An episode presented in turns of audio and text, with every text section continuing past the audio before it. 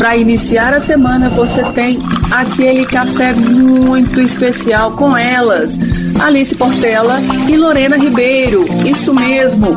Começa agora aqui na sua Rádio Consciência FM o programa Café Delas. Bom dia, Ana. Tudo bem? Tudo bem você? Graças a Deus, tudo certo. Sentiu saudade de mim? Senti, ué. Eu também. Bora Ai, mais uma segunda, mais uma semana. Isso mesmo. Hoje nós vamos ter uma pessoa que não é de Belo Horizonte e vai ser muito legal essa entrevista aqui. Mas antes de apresentá-lo, nós vamos nos apresentar. Aqui você foi sorteada, pode começar. Meu nome é Alice Portela, eu sou engenheira civil de formação, é, empreendedora e também distribuidora oficial da Junesse. Meu nome é Lorena Ribeiro, sou consultora, marketóloga e distribuidora independente da Junesco Global. E nós temos aqui hoje um aluno meu. Ah, Ah, garoto. Na verdade, ele é um grande empresário, um cara assim que já teve muitas lutas, muitas vitórias na vida dele. Mas eu vou deixar que ele conte, né? Senão vai ficar muito sem graça isso. Então, nosso querido amigo Paulo, lá de Guaxupé. Seja bem-vindo, Paulo. Oi, gente, tudo bom com vocês? É um prazer estar aqui. Tudo bem, meu querido? E aí, como é que tá a nossa Guaxupé? Ah, tá bem. É, agora nós estamos começando a voltar um pouquinho da, da Covid, né? Tá dando um sustinho no pessoal aqui, Ah, mas a gente tá conseguindo retomar, né? É, Foi um, um final de ano, assim, um começo de ano bom. Então a gente tá com expectativa boa. Vamos ver se, se a gente consegue manter. Ai, que bom. Ô Paulo, conta pra gente então sobre você, onde você nasceu, infância, adolescência. Pode, pode dar um resuminho aí pra turma. Bom, então. Ó, é, bom, meu nome é Paulo Bassi, eu nasci em São Paulo, no Ipiranga. Eu fui criado lá em São Paulo a vida inteira. Aí eu conheci a minha esposa, né? O nome dela é Cláudia, conheci lá em São Paulo. Hum, E a família dela é aqui de Guaxupé, entendeu? Eh, Nós nos casamos lá, tivemos dois filhos lá, entendeu? E depois, assim, eu tinha uma marcenaria, a gente trabalhava com marketing e merchandising para as empresas de material de construção. Então, Ah, essas grandes lojas de, de, de, de material de construção, né, essas home centers grandes, a gente trabalhava diretamente para eles, fazendo merchandising para as indústrias de cerâmica, de, de, de, de metais. A gente trabalhava com isso. Olha. E, o- e o meu sogro, ele tinha uma transportadora. Ele tinha uma transportadora de transportes pesados, com guincho hidráulico nos caminhões, certo? Uhum. Aí ele teve um tempo lá que a gente passou, teve, teve assim uns, uns apuros, uns apertos, coisas de, de violência de cidade grande que assustou um pouquinho a gente. Sim. Aí meu sogro falou, Paulo, eu tô cansado, vou voltar para Guaxupé, você quer vir? E nessa época também tinha, tinha entrado na minha oficina, tinha feito uma, uma limpeza lá, né? Hum. E eu acabei topando, a gente veio para Guaxupé e aqui eu mudei de ramo, entrei no ramo de alimentação. A gente começou pequeno, com uma lanchonete pequenininha, a gente comprou aquele comida e deu certo, sabe? Eu acho que eu me identifiquei com o ramo, começou a progredir, a lanchonete começou a dar um movimento acima da, da capacidade de, de atendimento dela. E que namorado de São Paulo falou: vamos montar uma maior? Vamos fazer um negócio grande junto? Ah, Eu falei: vamos. Aí falou: eu, eu tenho uma parte do capital, você já tem o conhecimento, você tem uma parte também, vamos montar uma coisa bacana. Acabou acontecendo que aqui em Guaxupé a gente não achou um imóvel bacana, um imóvel decente que desse o que, que fosse ideal para o que a gente queria. uhum. Acabamos achando uma casa antiga em, em São José do Rio Pardo. E o proprietário topou a empreitada, né? Ele topou fazer a reforma dessa, desse casarão antigo, né? Em troca de um ano ou dois de aluguel, não me lembro certinho. E ficou um bar, um restaurante muito bonito lá em São José do Rio Pardo. E nós ficamos lá ótimos, excelentes, seis anos. Olha. E, então foi muito bom, foi no nosso bar, nosso restaurante era referência, inclusive até o pessoal do Senac, do Senai mandavam estagiários para lá para aprender como é que a gente trabalhava. Olha, que joia.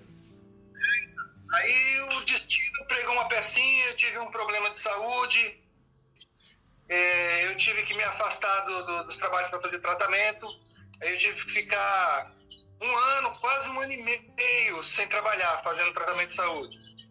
E, e, e nesse tempo, é, é, nós fechamos o bar, obviamente, o proprietário lá do imóvel ficou muito triste, ele me esperou quase um ano, mas eu falei, olha, vai demorar, então vou ter que, tivemos que entregar o, o imóvel. Uhum. Aí, depois que passou toda essa fase, eu me recuperei, nós começamos do zero de novo, aí eu, só minha família aqui, minha esposa, meus filhos que estavam aqui em Guaxupé, nós montamos uma hamburgueria.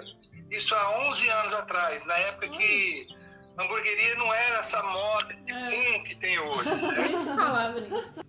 Porque hambúrguer, na época, era aquele industrializado que você comprava no mercado, que todas as lanchonetes e trailers faziam. Quando a gente entrou com hambúrguer artesanal, hum. o pessoal não reconhecia como hambúrguer, principalmente aqui no interior. Falava que era pão com carne moída, ah. entendeu? Não era um hambúrguer.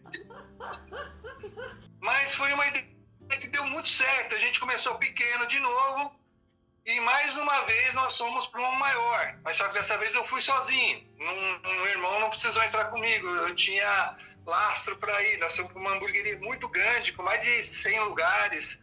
A gente tinha é, 26 funcionários. Quando a gente abriu, era muito grande, muito bacana. Era uma choperia, uma hamburgueria muito boa. Nossa. E era também referência na região inteira, porque ninguém trabalhava aqui, era, foi em 2014. Estava uhum. começando a entrar essa moda do hambúrguer, a gente já tinha uns 4 ou 5 anos nisso já. Uhum. Em São Paulo já estava bombando mais, mas no interior estava começando a chegar. Aí deu certo também a hamburgueria grande, partimos para a segunda unidade, que foi em Guaranésia, que foi na cidade aqui perto. Sim. Aí foi uma, uma hamburguerinha um pouquinho menor. Aí começou a querer dar uns probleminhas, né? Como, como começou a, a, a, pipocar hamburguerias, entendeu? Assim, muita gente e muita gente, assim, vou dizer, aventureiros que não estavam preparados muito para entrar no ramo e começaram uma, uma guerra de preços e combinou que ninguém quase sobreviveu. Entendeu? Eu ainda sobrevivi. Eu fechei a loja de Guaranésia e fiquei com a de Guaxupé. Até tu vir a pandemia, entendeu? Sim. Aí com a pandemia, aqui em Guaxupé, nós tivemos muitos decretos. Nós tivemos, se não me engano, oito ou dez decretos de fechamento. Porque aqui a coisa foi bem complicada, porque a, a Santa Casa aqui de Guaxupé, ela não atende somente Guaxupé, ela atende a região inteira. Se não me engano, são oito ou dez municípios que, que a Santa Casa de Guaxupé atende. Então ela atende Guaranés, atende Arceburgo, atende é, Nova Resende, Muzambinho, Juruá, todo esse pessoal das cidades menores em, volta vem para Guaxupé e a, e, a, e a, Santa Casa não comportou, entendeu? Uhum. Então, por isso que teve uma linha mais dura no combate ao Covid aqui. Não tira os méritos da, da, da prefeitura, assim, que eles tiveram que tomar decisões difíceis, entendeu? Uhum. Mas isso comprometeu muito o comércio aqui. Sim, sim. E você conseguiu continuar com delivery, essas coisas, ou não teve como? Então, durante a pandemia, assim, ó, hum, é, durante um ano eu consegui. Durante um ano eu consegui. Conversei com o proprietário do imóvel, que o imóvel é alugado, a gente fez uma negociação. Mas no segundo ano, quando veio uma outra, outra leve, outro, outro pacote de decretos, assim, aí ficou complicado pra gente. A gente não estava conseguindo cumprir os compromissos de aluguel, luz, telefone, tudo, só com o delivery, porque a minha lanchonete, o nosso forte sempre foi o atendimento presencial, sempre foi o serviço. A gente tinha uma lanchonete muito bonita, muito bem decorada, com chopp, com mesas, com atendimento de primeira, com, sabe, todo o serviço muito bem feito. E, há mais ou menos uns três anos atrás, isso ficou preso, certo? Ficou seguro, uhum. né? Então, só o delivery, não, assim, o delivery pra gente era só um complemento. Entendi. Não era a nossa atividade principal, passou a ser a atividade principal. E eu, assim, não, não estava tão. Eu tive que me adaptar a isso. Mas os custos que eu tinha para manter toda a parte de serviços que a gente oferecia, eu não tive como manter só com delivery. Sim. Entendeu? Aí eu acabei entregando imóvel continuo hoje somente com delivery, mas a gente montou, eu moro numa chácara aqui em Guaxupé, tinha um, um, uma parte da chácara que tinha um imóvel separado, nós adaptamos ela, fizemos uma cozinha muito bem montada, com a fritadeira, com a chapa, com os frios, com a geladeira, tudo, e como eu já tenho mais de 10 anos de, de, de, no ramo, tenho uma clientela muito fiel, que gosta muito dos nossos produtos, eu consigo ir me mantendo com o delivery. E a ideia realmente era voltar agora, no, no começo de janeiro.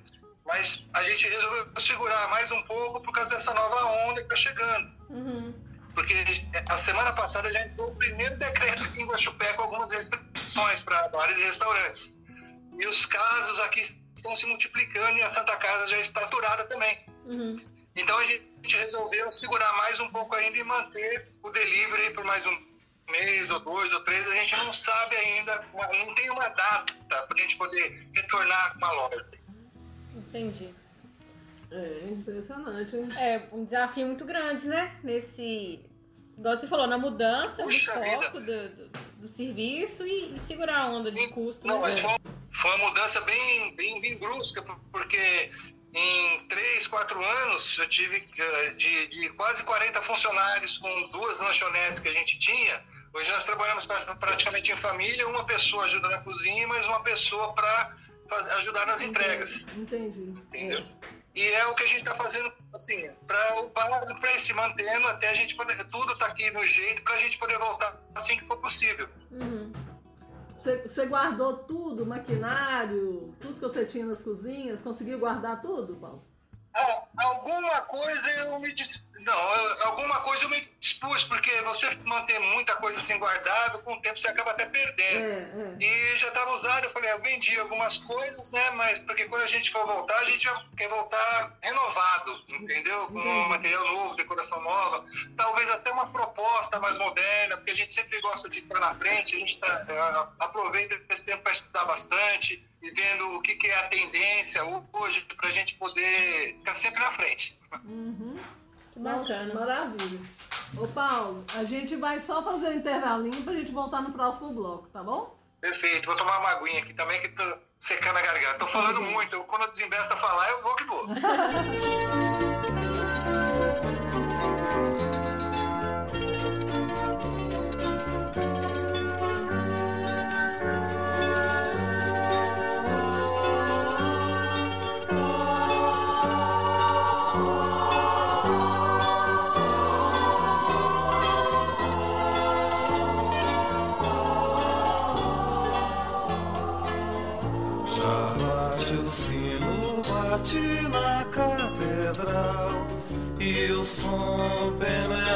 todos os portais.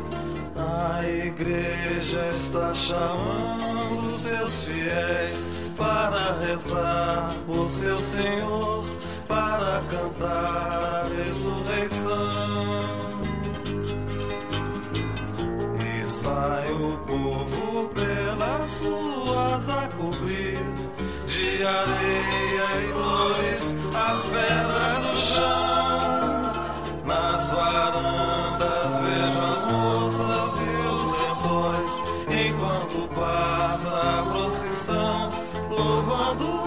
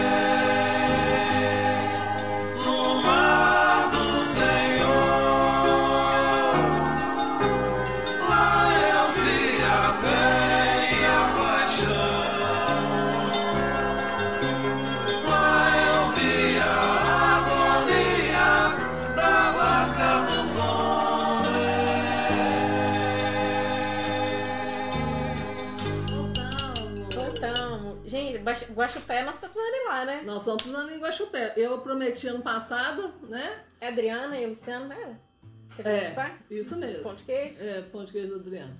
Pro- prometi de ir lá conhecer todos os meus clientes queridos. Vamos ver se esse ano rola, né, Paulo? Você perdeu de ter vindo aqui agora em dezembro, no Natal de Luz de Guaxupé, que é a coisa mais linda do mundo. É mesmo? A cidade inteira enfeitada, a cidade inteira iluminada. A, a prefeitura faz um trabalho fantástico aqui nessa época do ano. Vale a pena vir aqui nessa época Ó, que bacana, não sabia, não. Mas nós vamos antes. Nós vamos antes do próximo Natal. Ô, Paulo, Olha, vale a pena, vale a pena porque é muito bonito mesmo. A- além da- da- de toda a decoração, eles enfeitam os prédios públicos, enfeitam as ruas, as praças. Tem muito evento cultural, tem é, na praça tem dois locais assim que a praça é uma praça grande, comprida no centro da cidade. hum, Então tem o coreto e mais pra frente eles montam outro palco. Então tem shows, tem shows culturais, tem shows musicais, tem teatro, tem exposição de presépios, tem feira de artesanato, tem muita coisa bacana no Natal. que legal, gente. O que, que é uma administração pública eficiente, né? Que toda cidade do interior tem Então, potencial, não, eles né? fiz- nessa, não, a gente não pode reclamar da administração pública de Guaxupé, não. Aqui, eu não sou a partidário deles, não, entendeu? Aham. Eu não sou nem guaxupeano de nascimento, mas o que eles fazem aqui, eles fazem com muita paixão, é muito bonito, muito, Muito bacana. legal. Que legal. Então vamos lá, continuando agora, né? É, resumindo a ópera dessa questão da pandemia, né? Dentro da, da hamburgueria, não foi nada fácil, não tá sendo fácil ainda, né, Paulo? Não, não, tá, tá complicado.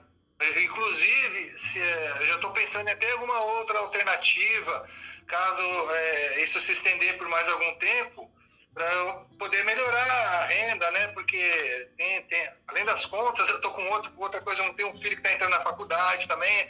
A primeira filha a gente já conseguiu formar, tem o outro que está entrando agora, então a gente tem que correr atrás, né? Tem que, tem que se esforçar bastante. E como eu falei para vocês no começo que no- eu tinha uma marcenaria, a gente estava vendo até a opção de fazer alguma coisa nessa área aqui ainda, pô, é, assim, é, fazer um, um bem bolado, um, conjugar os dois, trabalhar com a parte de marcenaria durante o dia e manter o delivery durante a noite, é, pelo menos nessa época agora de pandemia, para a gente ver depois qual que vai ser a opção. Se de repente a marcenaria aqui der certo e der um rendimento mais legal, a gente até segura a hamburgueria ou vende ou faz alguma coisa nesse sentido. Então daqui um mês, um mês e meio mais ou menos, a gente já vai estar com a marcenaria montada também. Sei. Não vai ser fácil trabalhar dia e noite, mas eu estou disposto. A gente tem que, tem que ir se virando. É isso aí. Te- Com saúde, a gente consegue tocar né, os nossos projetos, né, Paulo? Sim, sim, sim. E tudo, tudo na vida tem um tempo de maturação. Você sabe disso melhor do que eu, inclusive, né? Para ter até essa maturidade que você tem de saber que você pode recorrer a um negócio que você fazia anteriormente, né? Exato. Você ver a maturação, como é que é. Quando eu abri a hamburgueria, aquilo que eu te falei, que a gente remava contra a maré, que era pão com carne, até ela pegar mesmo, demorou um ano, um ano e meio até. Uhum. Eu ligava assim, porque como eu não sou aqui de Guaxupé, é, a família da minha esposa, eu falava, liga para suas tias, liga para suas primas, fala para elas virem aqui comer um hambúrguer de graça, só para ficar sentada aqui na cadeirinha, só para dizer que tem gente. Porque era triste você abrir as portas e não ter ninguém durante um mês, dois meses, porque ninguém conhecia, entendeu? Aham, aham. Até a máquina começar a girar, é, é- é- é difícil. Entendeu? E com a marcenaria não vai ser diferente. A gente os projetos, até o pessoal, a gente formar a clientela, tudo é uma coisa. Não é abrir e ganhar dinheiro, não é assim que funciona, entendeu? Você tem que começar engatinhando os primeiros passos e é complicado, é difícil, Uhum. entendeu? E a marcenaria, você vai, vocês vão começar dentro de imóveis residenciais? Então, a, gente, a ideia seria mais alguns objetos de decoração, entendeu? Mais coisas mais simples no começo. Porque a parte de móveis residenciais tem bastante coisa já aqui? Ah, é? Então, como o meu, o meu maquinário é uma coisa é, é, mais leve, men- menorzinha, e não é uma coisa assim, por enquanto, é, é, não é uma marcenaria propriamente grande, assim, para fazer móveis planejados, a gente vai fazer coisas pequenas, entendeu? Uhum. Mas para lojas de decoração, talvez um, um, um gabinetezinho, um aparador, um abajur, alguma coisa nessa linha. Prateleiras bonitinhas, decorativas, que tem Uhum. muita utilidade também. Sim. É. E hoje em dia, a, a pandemia trouxe muita coisa ruim, mas trouxe muita coisa boa também, né? A gente vê que as pessoas, a maioria tá ficando ainda em casa, porque consegue fazer essa jornada aí do home office, né? E o olhar hoje para o nosso lar é um olhar diferente, né? Todo mundo investe mais hoje no ambiente, Exato. né? No, no seu lar, né? Vamos colocar assim. Exato. A pessoa que está trabalhando em home office hoje, ela quer um armarinho bonitinho ali para ela pôr o computador, sabe? Uma prateleirinha para ela poder ficar em paz, ali uma cadeira mais confortável. É isso que a gente está vendo também. É, você tá certo. Porque é uma, é uma tendência, né, Alice? É uma grande tendência, né? Eu, eu tava lendo essa semana que muita- muitas empresas começaram a voltar pro presencial. Quando os funcionários viram que eles estavam indo pro escritório para fazer reunião online, gente, qual que é a lógica disso? Vão, vão pro home office, vão, né? Poder levar o filho na escola, buscar coisas que, que na correria eles não conseguem.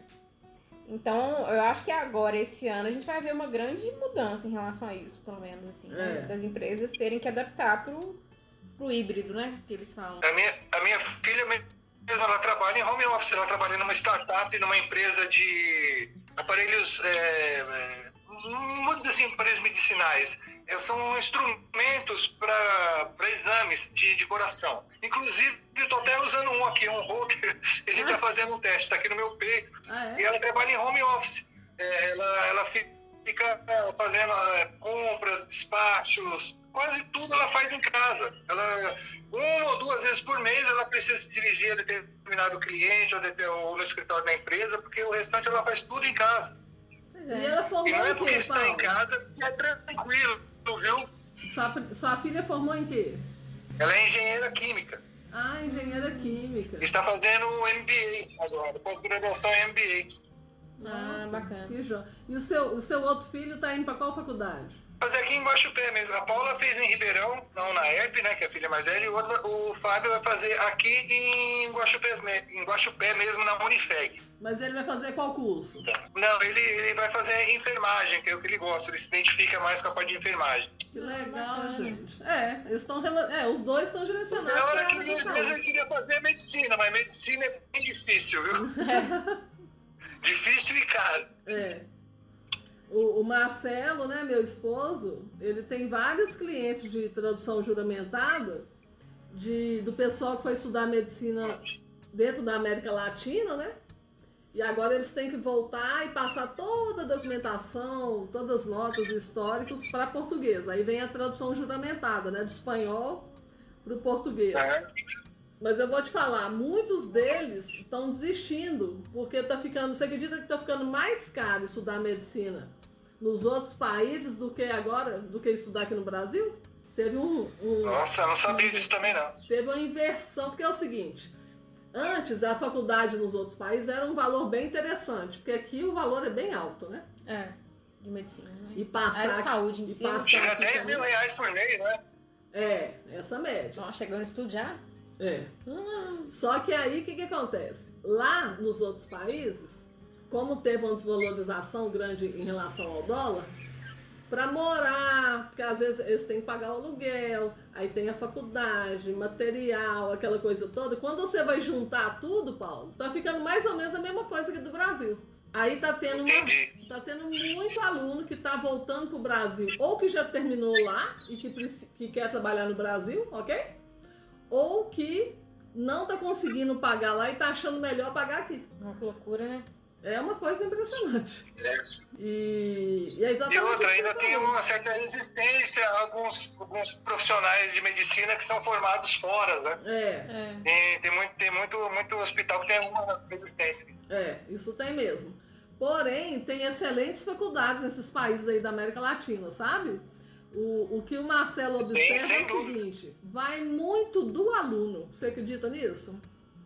Vai muito do aluno, porque assim, o estudo é de um nível muito bom, todas elas, que o Marcelo trabalha, todas as faculdades, mas a pontuação tem mais a ver com a dedicação do aluno em si. Vamos colocar em pontuação, né? Que é difícil a gente estar lá, não sabe, né? Não conhece a pessoa. Do que da, do nível da faculdade. Então existe um preconceito aí que não faz muito sentido.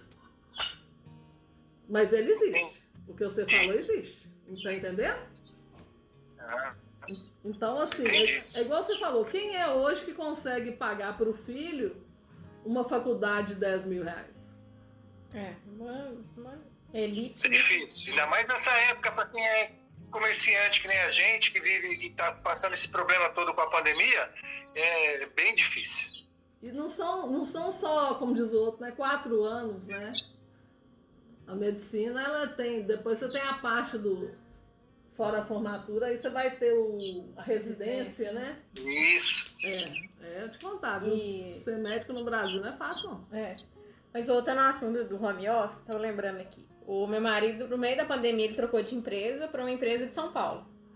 Então ele já sabia que ele ia ficar no home office, assim, muito difícil ele, ele trabalhar fixo. Ele é terceirizado do BMG. Então talvez ele tenha que ir no BMG um dia ou outro e tal, mas o, o- a empresa não pode nem obrigar, porque ela é contratada de São Paulo, ele foi contratado no home office, então pronto. Aí é engraçado, porque Aham. tem uma parte da equipe que é de São Paulo, uma parte aqui de, de BH, de Minas, tem até gente do interior. Aí um dia desse marcaram uma reunião 11h30, eu acho. Aí ele bravo. Ô gente, mineiro almoça meio-dia. De onde vocês tiraram a reunião que começa às 11h30 e acaba uma hora da tarde? Nós ele ficou bravo demais. Aí eles ficam brincando com isso. A turma de Minas é mais assim, a turma de São Paulo é mais assada. e tal. É, Muito engraçado. muito bom. Vamos fazer um intervalinho? Vamos. Bom, mas se eu fosse, se eu trabalhasse com marketing, se eu fosse marketólogo, com certeza acho que eu teria condições de pagar tranquilamente a faculdade do meu filho de medicina. É, isso serviu pra mim, gente. Amém, né? É, Vai falando que dá certo, viu, Paulo? Vai pegando. Aí, Paulo, a gente vai fazer um intervalo e já voltamos, tá bom? Tá ótimo.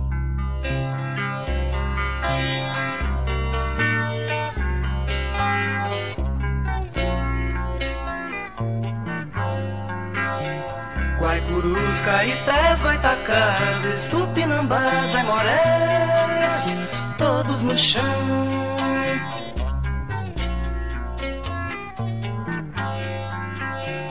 Guajajaras, Tamoios, Tapuias, todos chimbiras, tupis, todos no chão. A parede das ruas não devolveu os abismos que se rolou. Horizonte perdido no meio da selva cresceu arraial, arraial. Passa bonde, passa boiada, passa trator, avião, ruas e reis, Guajajaras, Tamoios, Tapuias, Tupinambás, Aimorés, todos no chão. Cidade plantou no coração tantos nomes de quem morreu. Horizonte perdido no meio da selva cresceu arraial, arraial.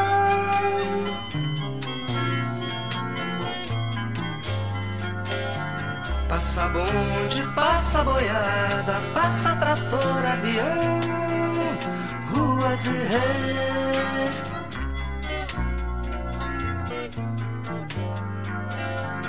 Guajajaras, Tamoios, Tapuias, Tupinambás, Aimorés, todos no chão. A cidade plantou no coração tantos nomes de quem morreu. Horizonte perdido no meio da selva cresceu arraial,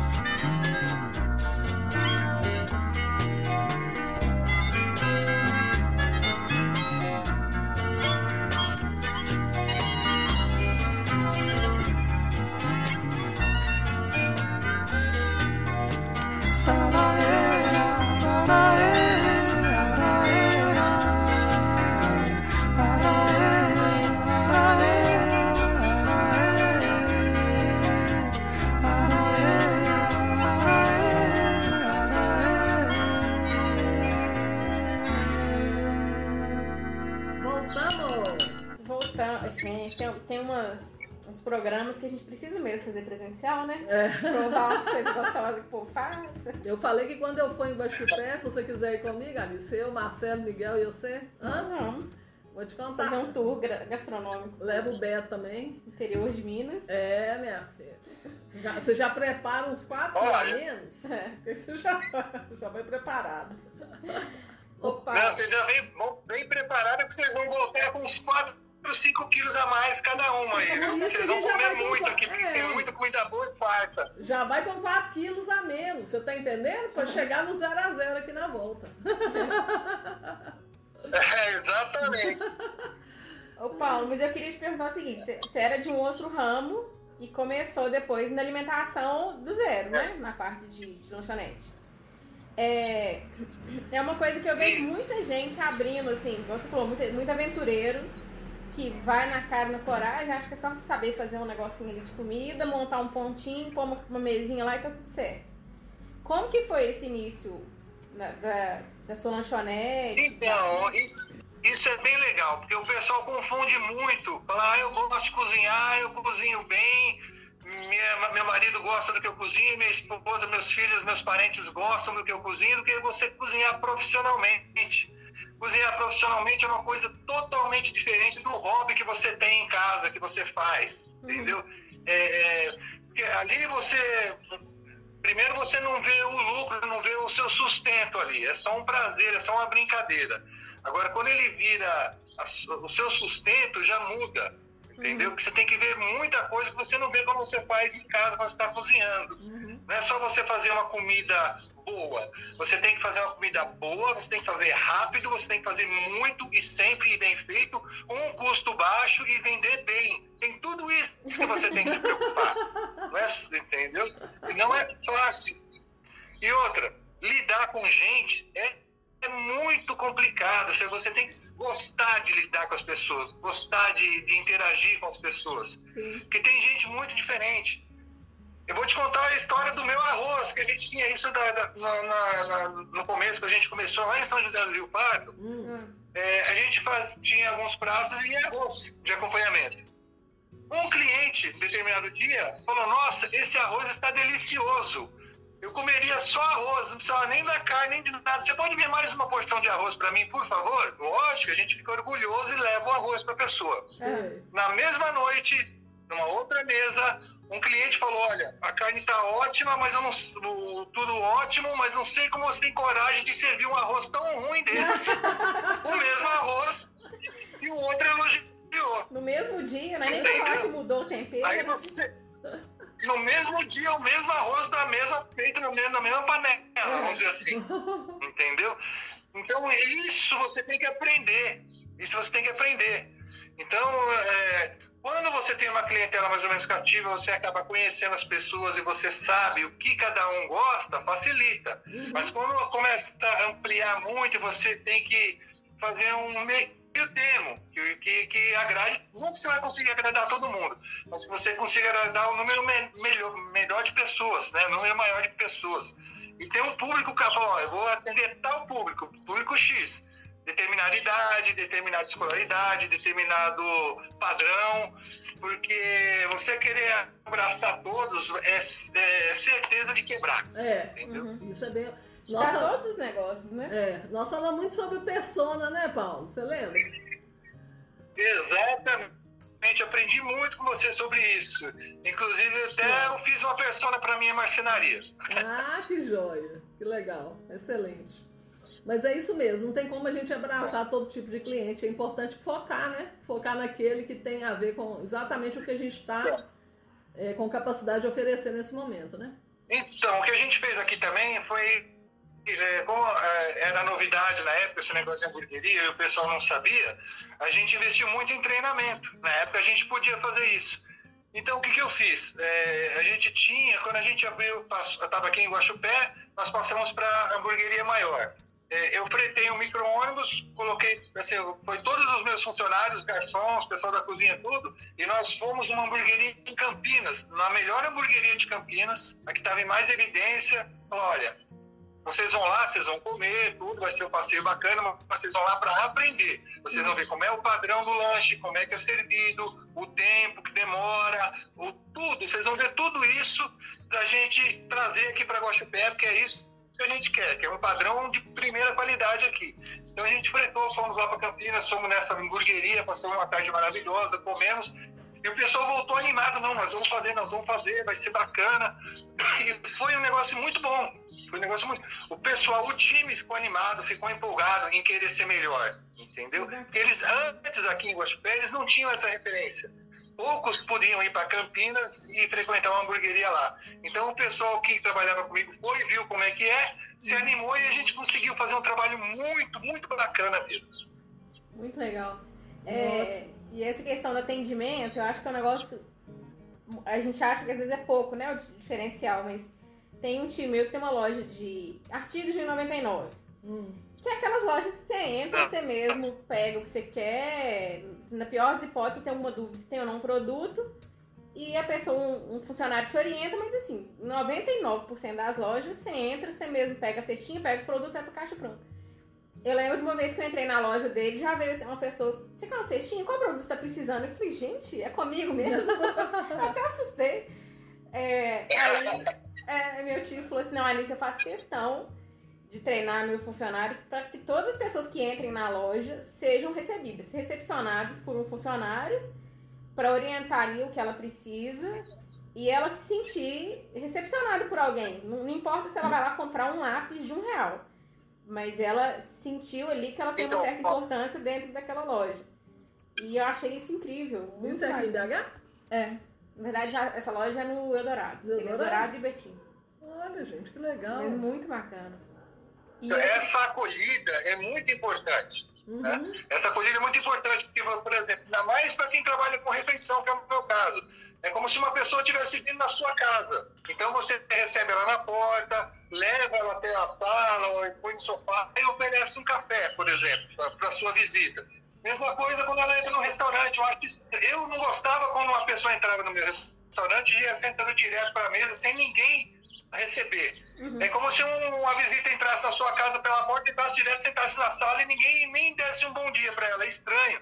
Então eu falava, recebam os nossos clientes como se estivesse recebendo uma visita na sua casa. Olá, boa noite, que bom vê-lo aqui. Quer sentar aqui? Tem um lugar muito bom para você. Precisa... E aí dá toda a atenção possível. Isso é muito faz a diferença. É. É, isso que você falou, Por isso acolhimento, que né? eu sofri demais da pandemia. Hum, isso Por isso que eu sofri demais a pandemia, porque a gente sempre se esforçava muito em ter um atendimento muito bom presencial. Depois cortou. exatamente, cortou do, do zero, né? Do, do- não, do 100 passou pro zero. É. E uma coisa que eu quero te perguntar, É. Como que foi o início, assim, por exemplo, é, parte de compras, de montagem de estrutura, é, te perguntando que eu, eu tive uma, uma pequena, foi até um pouco tempo, eu e minha irmã, a gente montou uma empresa de, de doce, doce, bolo personalizado para festa infantil. Sim. como era um negócio muito pequenininho, eu lembro assim de a parte de compras ser um- uma questão muito crítica. Porque se naquele dia, daquela semana que eu tinha uma festa, eu não conseguisse ir num, num supermercado específico comprar os produtos e tivesse que comprar no supermercado comum, tipo assim, meu lucro quase que ia embora. E, e eu vejo isso em comércio, né? E Então. como que funcionava isso lá? Comprar bem é fundamental.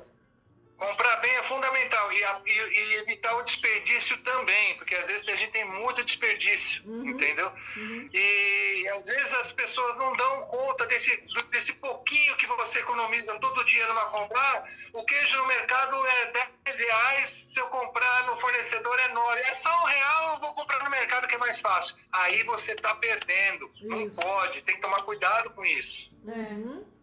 A torneirinha ali que tá pingando todo dia, né? A hora que você vai Pois. ver. Ah, e Essas, então, essas torneirinhas que a gente tem que tomar muito cuidado, muito mesmo. No- principalmente no corte, assim, no desperdício. Salada, tomate. Quando a gente vai fazer uma salada de tomate, é, aquela parte da cabeça, da ponta, que você, você tem sempre que contar com aquilo também na- no, no seu planejamento. O fator de cocção que a gente usa muito quando a gente vai, por exemplo, vai pôr um bife. Você põe um bife, uma batata frita. Batata frita é absurdo. Batata frita você põe 250 gramas para fritar, você tira 150 da fritadeira. Porque a água vai tudo embora na fritura. Você tem que tomar muito cuidado com isso. Isso- É, isso é na hora de fazer as contas. Nossa, isso é muito interessante. Aquela menina do Masterchef, aquela a argentina, né? A Carosella, como é que é? Ah, tá. Paola. Paola, né, Carosella? É. Não sei se você já viu lá em São Paulo que ela faz um. Ela trabalha com alimentos que sobram dos restaurantes e aí ela vai e pega esses alimentos e oferece as marmitas gratuitas pro pessoal que mora na rua. Não sei se você já viu esse trabalho dela. Não vi, não vi isso. Mas é É tão. porque normalmente esses programas são à noite, e à noite eu estou trabalhando. é- Ah, verdade. Não, mas isso não é um programa. Isso é a vida real dela, mas ela não divulga muito isso, não, sabe? Ah, sim. É aquela questão da pessoa que doa, mas não quer, não quer estrelismo pra ela. Então, assim, uma coisa que eu achei legal, ela mostrando, na hora que ela pega aquelas coisas das cozinhas que vai sobrando durante o dia, mas vem tudo arrumadinho pra ela, o tanto de coisa que ia pra lixo que dá comida boa. É uma coisa assustadora. É muita coisa. É, Até é muita coisa, é muito desperdício. E pensando em São Paulo, você sabe melhor do que eu, que você, você é de lá, o tanto de restaurante que joga coisa fora, né? É Impressionante. Principalmente sobras, principalmente sobras, que podia doar. É, esses eh, restaurantes que trabalham com autosserviço, tipo self-service, sempre sobra muita comida. Uhum. Nossa, é impressionante. Outro dia eu estava conversando com uma amiga minha, Paulo. Ela tá com um irmão é, morando em, na Irlanda. Ele estava com uma situação muito complicada aqui no Brasil, deixou a esposa e a, e a filha nova aqui e foi para lá para trabalhar, para levantar uma grana e ver se consegue levar a família, né?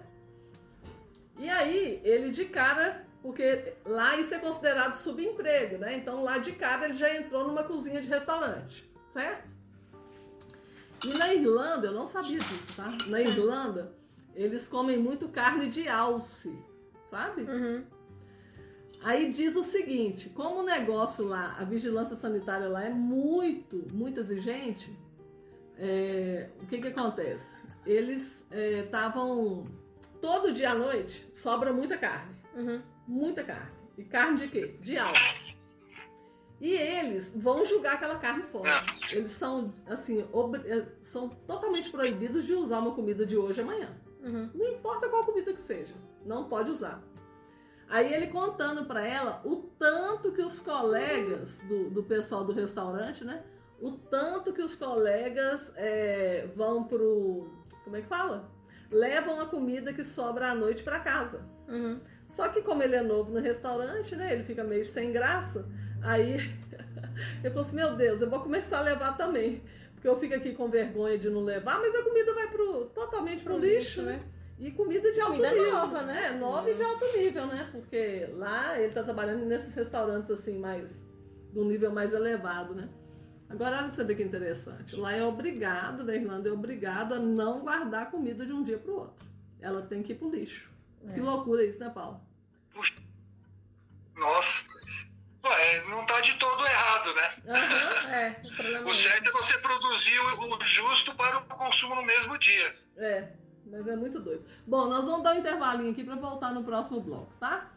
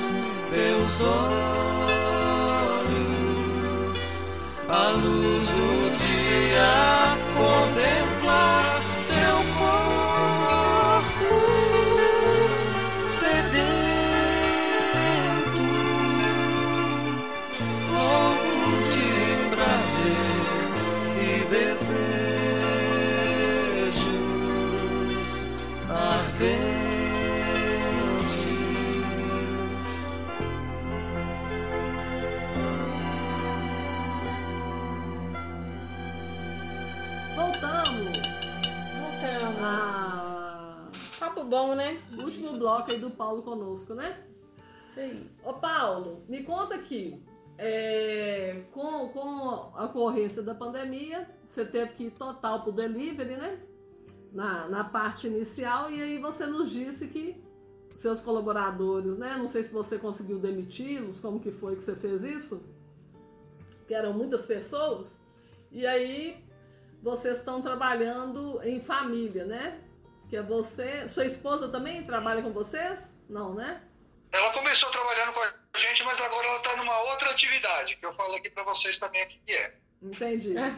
E aí, hoje quem tá mais contigo é seu, rap- seu menino, né? O, o mais novo. Isso, os dois mais novos, o Ah. Fábio, que é o do meio, e o Ivan, Ah, você tem dois mais novos. que são três que eu tenho. Aham, isso mesmo. E, isso. Me conta aqui, Então, Paulo. assim, a, experiência de trabalhar em família, eu é complicado porque você tem que separar a parte profissional da parte filho, porque às vezes tem a Ana, que é o patrão falando. E principalmente a rapaziada mais mude um pouco isso. Então, você tem que saber lidar com isso, não é fácil. Quem tá falando aqui não é teu pai, é superior na parte de, de- do serviço. Então, acata. Porque às vezes o filho gosta de questionar o pai, entendeu? Já, é- Esse já é conflito. natural, né? E, Já é natural dos filhos normalmente questionarem os pais. Eu, eu trabalhei com meu pai também. E rolava muito isso, da gente querer achar que tinha que mudar o serviço.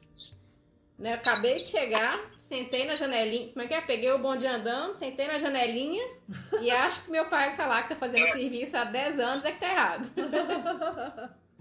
exatamente, tem muito disso.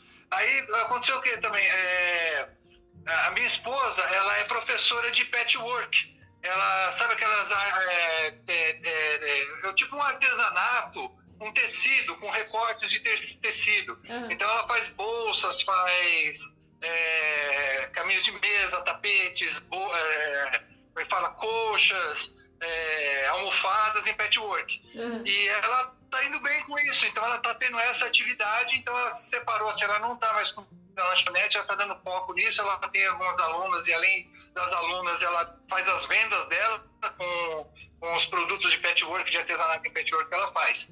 E ficamos só eu e os meus filhos mesmo, cuidando da lanchonete. E, e nos trancos e barrancos tá dando certo, tá dando certo, a gente tá conseguindo atender bem a clientela, tá dando tudo certinho, É, a gente tá conseguindo superar esse conflito de família e hierarquia de trabalho Então, não é fácil, mas tá dando certo. Que legal. É, você é um cara mais tranquilo, né? Mais do diálogo, né, Paulo?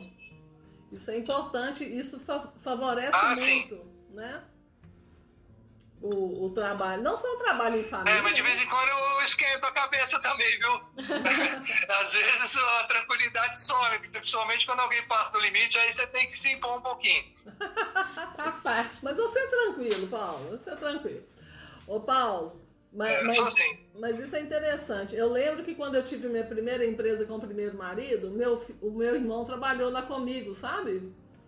É, ele estava desempregado na época. Eu era muito nova também, eu tinha 24, 25 anos.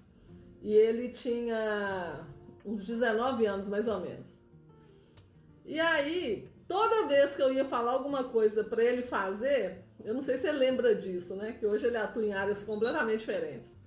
Toda vez que eu ia falar alguma coisa para ele fazer, ele olhava para mim assim e virava. Aí ele esperava o meu primeiro marido, que na época era namorado, Uhum. falar com ele o que que tinha que fazer. Você tá entendendo?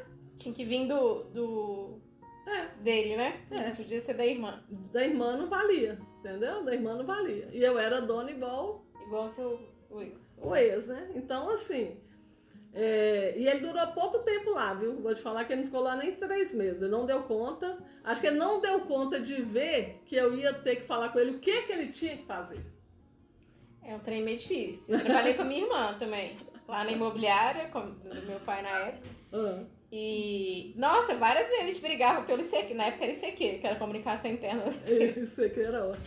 A gente brigava pelo ICQ, mas ele tinha que ser só no ICQ. A hora que saía do ICQ, a gente tinha que fingir que tá tudo bem. A gente era engraçado demais.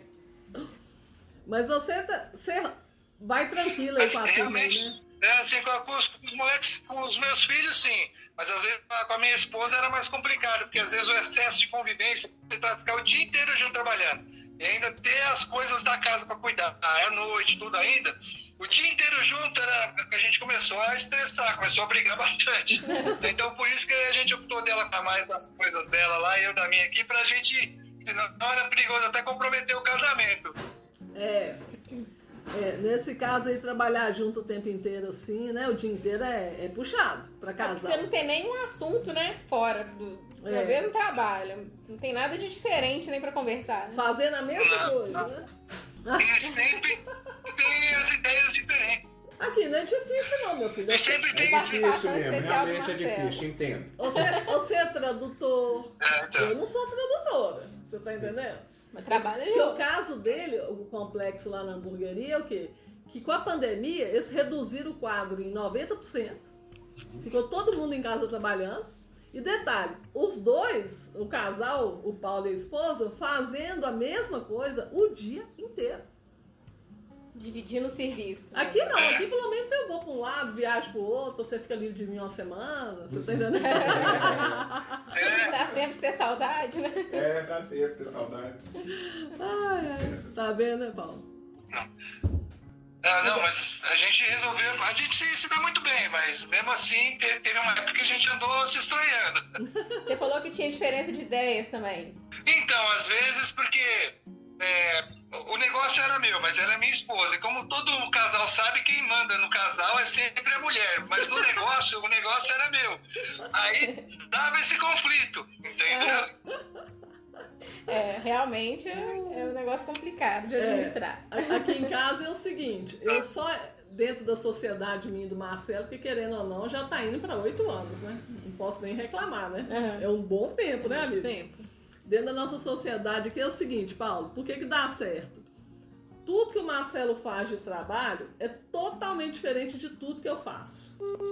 Então isso é o quê? Isso já é um fator motivador para o negócio Vocês não dividem serviço, né? É, não dividimos serviço. Já é um começo. Então tem menos interferência. Uhum. Por exemplo, não, Alice, faz isso Eu- aqui porque é assim que é o eu- certo. Entendeu? Então tem Eu menos. esse ano faço 25 anos de casamento. Oi, gente, Olha, coisa boa. que maravilha, hein? É, então. Que show. Esse ano eu E- faço dois. Com dificuldades, a gente tá passando uma fase muito boa, viu, como casal. Ai, que Ai, bacana. que bom. A Alice tá falando que tá fazendo dois anos. Chego lá ainda. Ah, tem chão aí. Tem muito. Como é que é? é, Só, só vai falar que é casamento depois que comeu. Como é que é? Um saco de sal? É. Tinha um negócio assim? Só pode falar que ama depois que você já tiver comido um saco de sal junto. É muito chão, né? Ô, Paulo, eu tô com 11 anos, Paulo. É? Eu tô com 11 anos de casada. E oito de sociedade, tá bom, né? Oito de Ah, se sociedade. tivesse que largar, já tinha largado já. É, Aí é que não tá aqui pra ouvir, já, já cascou fora lá pro escritório. Ô, ô Paulo, mas muito, muito interessante a sua história, viu? De, né, Alice? é. Uma história de idas e vindas, né? É, como é que fala? Ambientes totalmente É, diferentes. é uma história comum de um lutador. E é, é um negócio que muita gente passa, né? Que É. monta um negócio, que tem a, a paciência igual você teve de esperar colher, de ter essa noção, né? Que demora um pouquinho, depois vem uma Então. diversidade lá. E olha, ne- nesse tempo todo de lanchonete, nós tivemos num total quase 40 funcionários entre os que iam e que ficaram. Eu não tive nenhum processo trabalhista. Pois é. Nossa, Paulo. Coisa boa. Fantástico, hein? Isso é difícil, viu? E a maioria dos meus ex-funcionários são grandes amigos. Isso, Nossa, isso é o maior né? tesouro, né? É. Que é o que você leva pra vida, independente de, É, então. de qualquer coisa. É. Maravilha. Ô, Paulo, a gente vai terminar nosso programa aqui, mas aí nós vamos fazer o seguinte: eu e a Alice vamos deixar nossos contatos, aí depois você deixa os seus, tá bom? É, ô, gente, meu contato é o seguinte: o meu Instagram é arroba Lorena Ribeiro Nogueira, meu celular é 31. Olha, se eu sumir aqui, é porque meu, meu celular morreu, viu? Tá. O Deixa meu- ele dar os contatos dele. Então passa seu contato então, Paulo. Rapidinho. Então, ó, se qualquer coisa é só me chamar no meu celular. É o 35 DDD aqui, 99135 5078. Tá. E o seu Instagram? É, é Oneway Hamburgueria, oneway.hamburgueria no Instagram. Tá. Ah, One Way, One Way, ponto, hamburgueria. Isso. Uhum. Isso. Tá. O meu celular é 319-8749-0181. O meu é arroba Alice Portela Rocha, o telefone é 31988575696.